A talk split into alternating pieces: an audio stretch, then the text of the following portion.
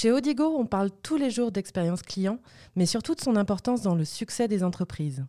C'est pourquoi l'idée d'un podcast autour de ce sujet est née. Avec CX Voices, Odigo vous propose un autre regard sur l'expérience client. Comment? En proposant non pas une seule voix, mais différents points de vue provenant à la fois des consommateurs, des porte-paroles de marques et d'experts. CX Voices by Odigo, le podcast qui vous offre un autre regard sur l'expérience client.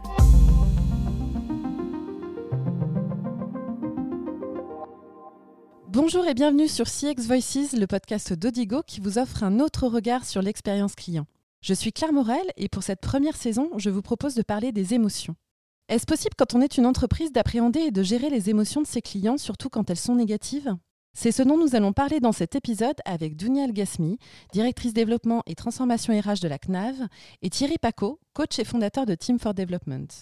Je ne sais pas pour vous, mais faire la queue pour payer en caisse ou obtenir une information, ça a plutôt tendance à m'agacer. C'est ce qui est aussi arrivé à Thibaut, qui a dû patienter trois quarts d'heure pour acheter des billets de train. On écoute son histoire.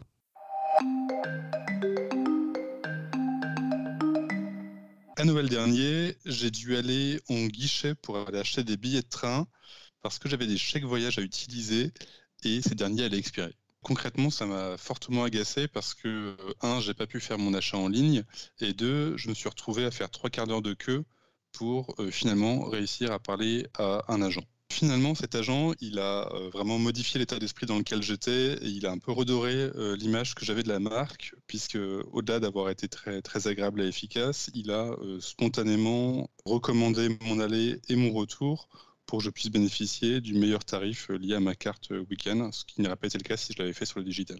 Je suis ressorti non seulement effectivement donc avec euh, l'impression d'avoir obtenu ce que je voulais, mais au-delà de ça, je me suis dit que finalement c'était quand même pas désagréable de discuter avec un conseiller et ça m'a donné envie de réitérer l'expérience plutôt que de toujours passer par, par mon appli. Dans ce témoignage, l'agent a répondu à la demande de Thibault, mais il a aussi eu les bons réflexes pour apaiser son agacement. Pourtant, ce n'était pas gagné après 45 minutes d'attente. Dunia Elgasmi, bonjour. Vous êtes directrice développement et transformation RH de la CNAV, la Caisse nationale d'assurance vieillesse qui gère la retraite de 9 Français sur 10. La gestion de l'attente, c'est aussi, on l'imagine, une problématique à la CNAV. Euh, comment vous faites pour la traiter au mieux? En effet, hein, le témoignage qu'on vient d'avoir est assez éclairant et je trouve qu'il illustre bien le défi qu'on vit aujourd'hui à la CNAV comme un peu tous les services publics, c'est-à-dire que lorsqu'on délivre un service public, nos assurés, ils attendent la même chose que lorsqu'ils commandent chez Amazon, ils attendent la même expérience, une expérience sans couture, ils veulent que ce soit le plus simple possible, ils voudraient presque savoir où on est leur demande en temps réel. C'est un vrai défi hein, pour la CNAV comme pour les services publics. On essaie évidemment de produire des services aussi innovants. Par exemple, à la CNAV, on a un chatbot qui renseigne nos assurés qui s'appelle Aria et qui en 2020 a euh, envoyé près de 5 millions de messages. On essaie aussi de développer des modalités de contact comme le rendez-vous qui permettent justement de mieux réguler ces phénomènes de file d'attente. Mais moi, en tant que directrice développement et transformation RH, ce qui m'intéresse également, c'est la place de l'humain et la place du conseil. Et je pense que toutes ces innovations euh, en termes de relations clients, elles vont permettre aussi à nos agents, dans leur relation avec les assurés, d'avoir vraiment ce rôle et le temps aussi pour être sûr de l'accompagnement et sûr de la réassurance. Bonjour Thierry Paco, vous êtes coach et fondateur de Team for Development. À ce titre, vous accompagnez les entreprises en conseil et coaching pour favoriser l'engagement et la performance des équipes. Dans l'histoire de Thibaut que l'on vient d'entendre, l'agent a su appréhender les émotions du client, y répondre. Mais les collaborateurs en contact avec les clients sont-ils vraiment tous aptes et formés à gérer ces émotions aujourd'hui? Oui, car euh, l'être humain est avant tout un être d'émotion et euh, le passage obligé de toute interaction avec l'individu se mesure à l'aune de l'émotion. Le plaisir, euh, la colère, le dégoût, l'énervement, bref, toutes les émotions qu'on peut imaginer facilement. Ce qui est intéressant dans le discours de Thébault, je trouve, c'est qu'il parle d'abord de ses émotions à lui et il parle de la gestion de ses émotions par l'agent SNCF. Donc je dirais que Thibault est très abouti déjà dans son travail personnel et sa prise de conscience de l'importance des émotions.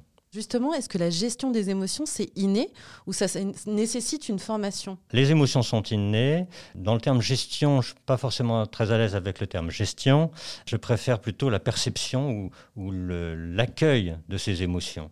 En effet, ma conviction, c'est qu'on ne peut pas traiter les émotions de l'autre si on n'est pas conscient de ses émotions personnelles. Le passage va d'abord euh, consister à euh, se rendre compte, prendre conscience de ce qui se passe en soi, sans même chercher à décoder la raison, mais au moins déjà sentir l'émotion et euh, pouvoir du coup être en réponse par rapport à cette émotion.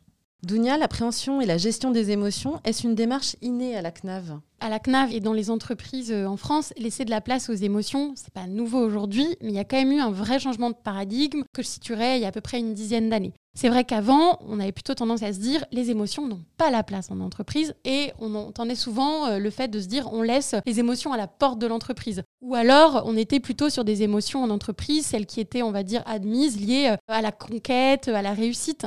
Ce qui est aussi pour moi lié à, ce, changement de paradigme, c'est qu'on oppose de moins en moins euh, ce qui est rationnel et ce qui est émotionnel. Ça aussi, c'est quelque chose qui était très ancré dans notre culture française. Je pense qu'on peut remercier Descartes. Le fait de se dire que les émotions ne sont pas opposées au rationnel. Et par exemple, dans une prise de décision, ça peut être important aussi de laisser la place à ces émotions ce que je trouve aussi important en termes de ce que ça a eu, nous, comme changement euh, à la CNAV, euh, c'est euh, finalement la crise sanitaire qu'on vient de vivre depuis un an, où là, on a eu une immersion très forte du privé dans la vie professionnelle. Et en fait, on s'est dit, mais on ne peut plus du tout laisser les émotions de côté. Par la force des choses, le manager, il a dû rentrer dans l'intime, il a dû évoquer avec ses collaborateurs des sujets liés à des inégalités de situation, nous, en tout cas, à la CNAV, on a accompagné les managers pour se dire, eh ben, ces éléments-là, il ne faut pas les mettre de côté. Il faut finalement y faire face, il faut les prendre en compte. Ça veut dire aussi qu'il faut être parfois dans des inégalités de situation à traiter. Ça, c'était assez difficile culturellement à, à, accepter. Mais du coup, on voit bien, et la crise a mis vraiment en avant l'importance des compétences comportementales pour les managers. Alors justement, Thierry, j'ai une question. Euh, il y a dix ans, les émotions, on les laissait à la porte de l'entreprise. Est-ce qu'aujourd'hui, en tant que coach, en accompagnant les entreprises, vous vous rendez compte qu'il y a peut-être eu un changement oui, il y a une transition qui s'effectue depuis une dizaine d'années à peu près. On parle de quotient émotionnel, d'intelligence émotionnelle. Euh, c'est quelque chose euh, d'important. Euh, après, ce que je rencontre souvent, ce sont quand même des managements qui, du fait de la pression du quotidien, de la nécessité de, prouver, de démontrer l'importance de son poste, va parfois amener les, ces managers à euh, fonctionner un peu à l'ancienne, c'est-à-dire euh, sur des méthodes plutôt contraignantes et pas forcément basées sur, euh, sur l'expression des émotions. Dounia, on parle de plus en plus, justement, on parlait d'intelligence émotionnelle, de quotient émotionnel. Est-ce que c'est un indicateur que vous utilisez pour identifier ou recruter des agents plus à même d'accueillir les, émotions des usagers? À la CNAV, on a formé nos chargés de recrutement à la détection des émotions. Et on a également, dans la batterie de tests qu'on peut faire passer, notamment à nos futurs euh, téléconseillers sur les plateformes téléphoniques, on leur fait passer des tests qui visent à euh, donner à voir euh, comment est-ce qu'eux-mêmes gèrent leurs émotions, quel est finalement leur niveau de stabilité émotionnelle. Évidemment, et c'est pour ça que les chargés de, recrutement sont habilités à développer ça, ce ne sont pas des grilles qui vont nous dire il faut recruter ou il ne faut pas recruter cette personne. Par contre, le fait de prendre cela en compte, ça nous donne, nous, des signaux, c'est une boussole finalement pour se dire voilà, cette personne, euh, est-ce que demain, si elle doit gérer euh, un entretien un peu difficile avec un assuré euh, sur l'attribution ou pas d'une pension de retraite, on va avoir ce point de vigilance. Et nous, ensuite, ça nous permet aussi de dire dans la formation et l'accompagnement qu'on va faire de cette personne, on va plutôt axer sur ces points-là.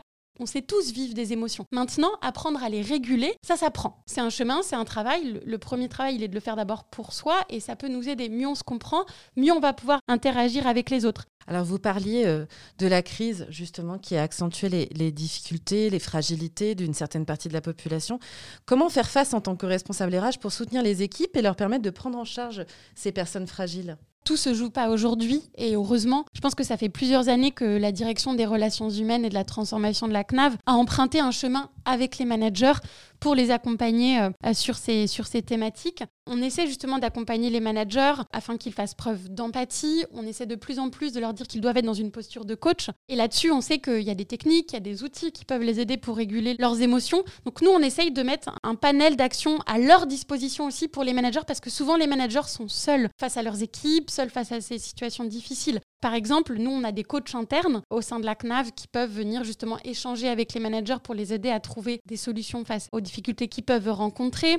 On a aussi une psychologue du travail qui est euh, à la disposition de nos collaborateurs et qui peut gérer des situations individuelles, des situations collectives. Et puis, euh, on met aussi en place, pour revenir à l'impact de la crise, on a aussi mis en place un baromètre digital interne qui nous permet, grâce à des questions très très concrètes, d'aborder vraiment la place des émotions. Par exemple, on va demander aux collaborateurs euh, tous les mois comment est-ce que vous vous sentez avec le confinement? Est-ce que vous êtes serein? Est-ce que vous êtes inquiet? Comment est-ce que vous pouvez qualifier les échanges que vous avez en ce moment avec vos managers? Est-ce que vous avez besoin d'un soutien psychologique? Est-ce que vous êtes motivé pour revenir un jour sur site? Les émotions, on les met pas de côté, on les met pas sous le tapis. Et du coup, ce baromètre, il nous donne des résultats très objectivés. C'est souvent ça qui est difficile, je pense, et qui fait que les entreprises ont du mal aussi à prendre en compte les émotions sur le lieu du travail. C'est que il y a beaucoup de ressentis, on a du mal à l'objectiver. Thierry, on, vous avez euh, évoqué euh, la notion de coaching tout à l'heure, de coach, de manager coach. Est-ce que vous pouvez nous expliquer un petit peu en quoi ça consiste et comment vous voyez les choses et pourquoi c'est finalement plus intéressant d'avoir cette approche que d'être dans euh,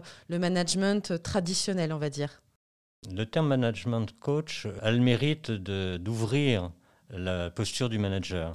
Effectivement, euh, aujourd'hui, un manager euh, qui dirige soit des équipes euh, classiques ou des équipes transversales va devoir répondre à, plus d'attentes et d'exigences de ses équipes. Et pour cela, la solution qui semble la plus efficace à ce jour, c'est de changer de posture et de quitter en partie au moins sa, sa posture d'expert pour devenir plus coach, c'est-à-dire accompagner ses équipes en les aidant à se questionner sur les, sujets d'entreprise.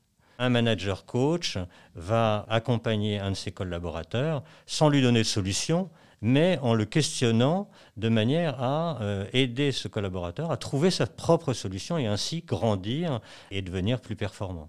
Ce qui, en termes de récompense pour le manager, va laisser euh, à terme du temps libre pour gérer d'autres éléments de sa fonction.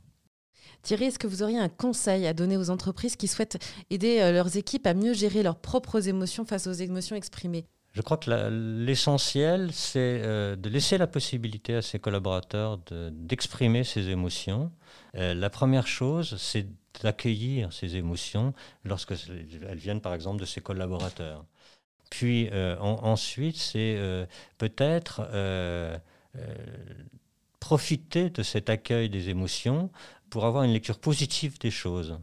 Euh, c'est toujours euh, l'image du verre à moitié vide ou à moitié plein que j'aime beaucoup, euh, qui permet de, de prendre conscience que oui, les choses sont difficiles, oui, j'ai une émotion qui n'est pas forcément la bonne. En fin de compte, c'est pas si mal et, j'apprends à la gérer et, à vivre avec et, à positiver dans l'absolu. Merci à tous les deux. Dounia El je rappelle que vous êtes directrice développement et transformation RH de la CNAV. Thierry Paco, vous êtes coach et fondateur de Team for Development, qui accompagne les entreprises dans les mieux-être des managers et des équipes. Ce que je retiens de ces échanges, c'est que pour gérer les émotions de ses clients, il faut commencer par apprendre soi-même à gérer ses propres émotions, mais aussi savoir prendre du recul par rapport à la situation. Même si certaines personnes ont cette capacité dès le départ, ce n'est pas le cas pour tout le monde. C'est pourquoi le management, le coaching ou encore la formation peuvent se révéler utiles. Merci de nous avoir écoutés. On se retrouve prochainement pour un autre épisode de CX Voices pour continuer à parler d'émotions et d'expérience client.